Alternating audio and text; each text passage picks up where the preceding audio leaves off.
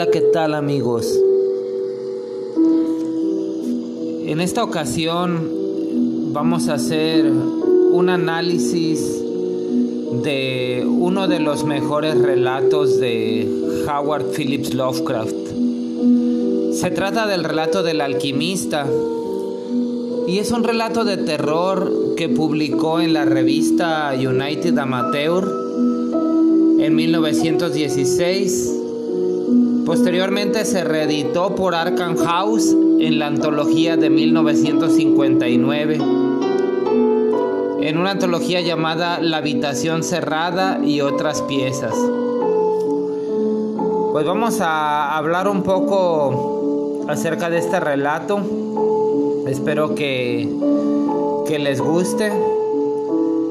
Y bueno, pues Aquí en este relato se refleja la propia figura del abuelo de Lovecraft, eh, transmutado como si fuera eh, un mentor que ayuda al protagonista de la historia, que en realidad es el propio Lovecraft buscando el conocimiento y que es ayudado por su abuelo.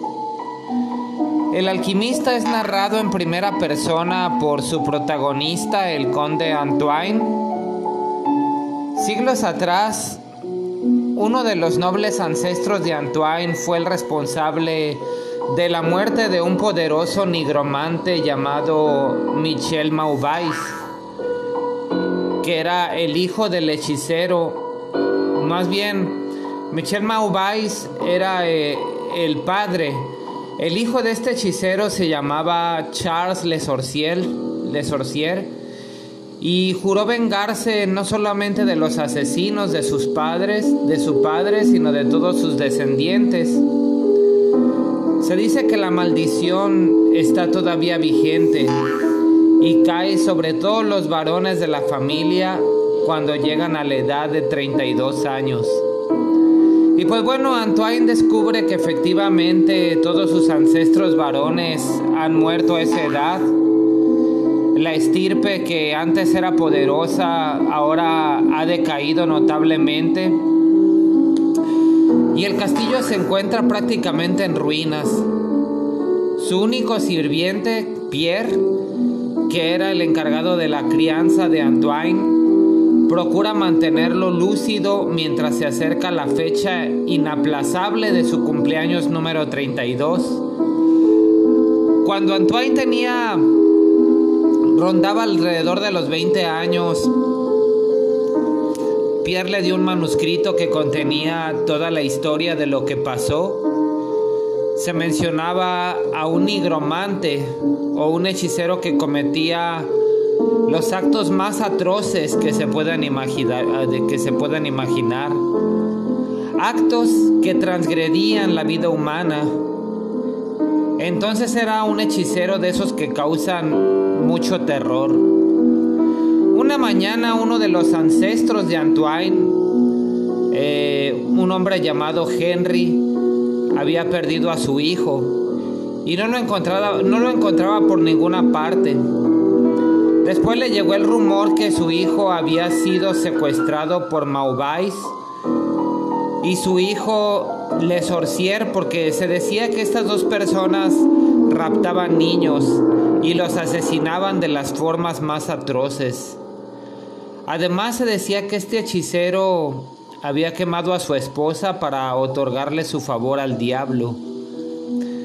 Henry se armó de valor y reunió a todos sus hombres para que fueran al castillo donde se refugiaban estos dos magos negros. Y dentro del castillo encontró a Michel Maubais y le pidió respuesta sobre lo que había hecho con su hijo. Pues total no lo dejó hablar, le apretó la garganta llegando a acabar con la vida de este mago negro y resultó que la muerte de ese mago fue en vano porque a las horas el hijo apareció, pero el hijo del mago, es decir, Le Sorcier, buscó al conde que había asesinado a su padre, directo para matarlo en venganza. Pero antes de hacerlo lo miró a los ojos y le echó una maldición. Textualmente le dijo, que jamás un noble de tu estirpe alcance más edad que la que ahora tienes. Le lanzó un líquido incoloro a la cara y acabó con su vida, casi al instante.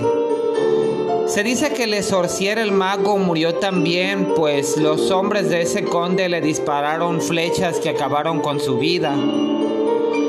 Pierre sabía que esa maldición surtía efecto porque había leído tantas cosas sobre maldiciones y tantos libros antiguos y prohibidos que sabía que era real. Y cuando al chico le quedaba solo una semana para cumplir los 32 años de edad, el chico preocupado empezó a buscar por el castillo una solución.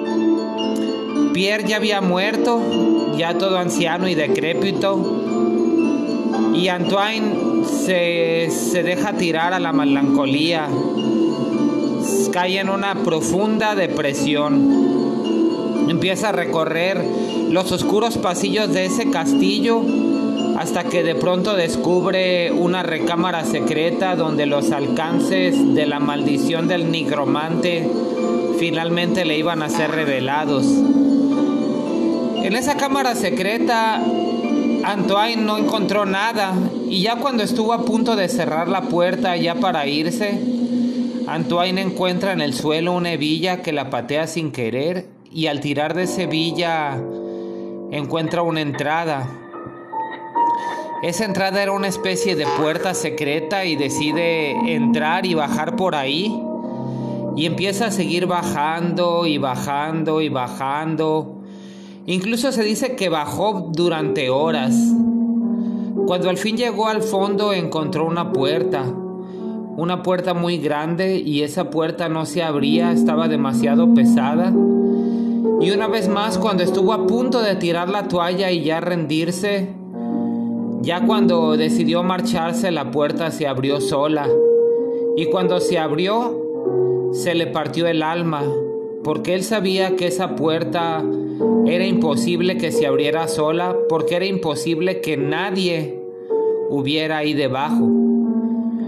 Sintió un tremendo escalofrío, pero su curiosidad fue más fuerte que el miedo, así que lo que hizo fue que se acercó a la puerta y miró que al otro lado de la puerta había una silueta mirándolo. Había una persona ahí adentro, pero estaba en la oscuridad más absoluta.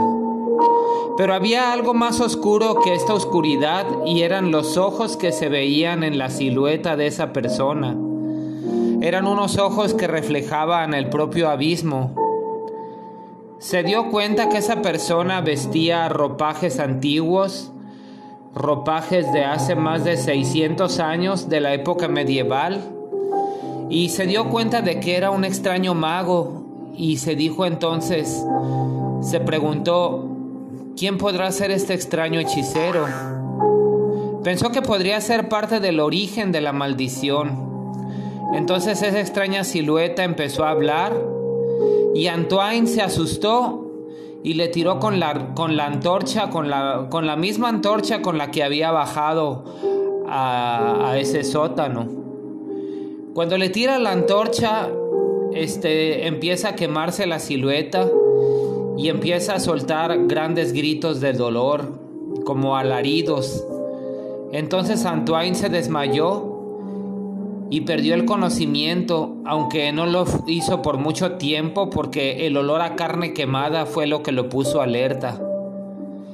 Entró y lo que vio fue el cuerpo carbonizado, carbonizado de lo que quedaba de esa persona y adentro vio una especie de laboratorio con matraces, plantas, estufas, recipientes.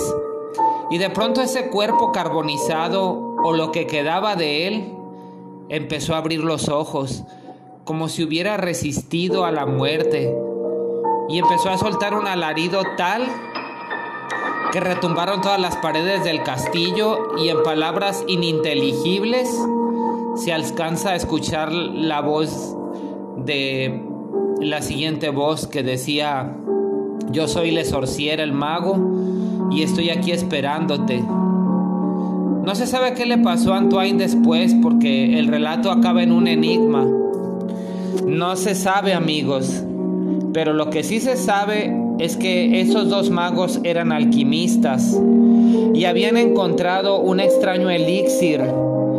Ese elixir era les daba la inmortalidad. Porque ¿cómo es posible que después de 600 años este hombre siguiera vivo ahí abajo? Una de las hipótesis de este cuento es que la maldición no era tal, sino que ellos mismos, al alcanzar la inmortalidad, fueran los que mataran a todas esas personas al cumplir los 32 años. Pero esta es solo una hipótesis. Lo que Lovecraft trata de transmitirnos en este relato es que existe un conocimiento, un conocimiento que solo poseen unos pocos sobre la inmortalidad, un conocimiento tan antiguo como Egipto y que al parecer era muy importante para Lovecraft como para escribirlo. Habla de cómo a través de la alquimia existen personas que pudieran llegar a ser inmortales con este conocimiento. Ahora bien, hay un ocultista que es un ocultista llamado Kenneth Grant y en su libro El Renacimiento Mágico encontró una analogía o una conexión entre el propio Lovecraft y su abuelo. En este relato, al mencionar a Pierre como su mentor, y decía que todo el conocimiento que poseía Lovecraft fue aprendido directamente de su abuelo, el cual poseía una enorme biblioteca donde Lovecraft pasaba muchas horas dentro de esta biblioteca leyendo sobre saberes esotéricos. Pero ustedes qué piensan? ¿Creen que realmente exista esa pócima, ese extraño elixir que otorga la vida eterna. Hasta aquí voy a dejar el tema amigos y espero que tengan una excelente noche.